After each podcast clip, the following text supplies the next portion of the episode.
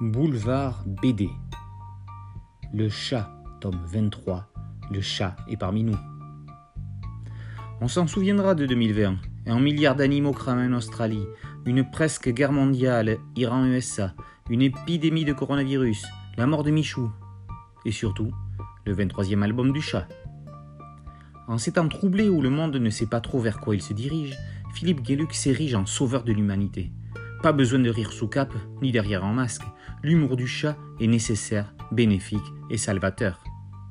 Le chat assène vérité que personne ne pense à dire. Il met les gens face à leurs bêtises. Il démontre l'absurdité de tautologie ubuesque. Il vaut mieux choisir le verre à moitié vide que celui à moitié plein.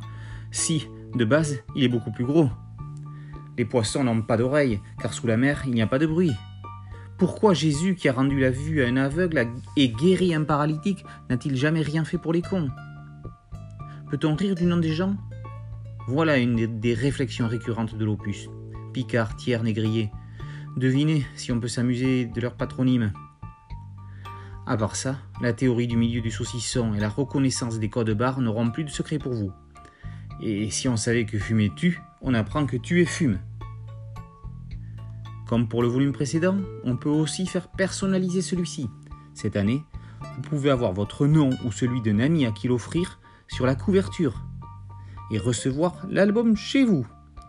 Rendez-vous sur le site lechat.com. Lisez Le chat est parmi nous, un album pas cher de Philippe Guéluc paru aux éditions Casterman. Ça vaut mieux que de pisser dans un Stradivarius. Le chat tome 23. Le chat est parmi nous par Philippe Gueluc et paru aux éditions Casterman.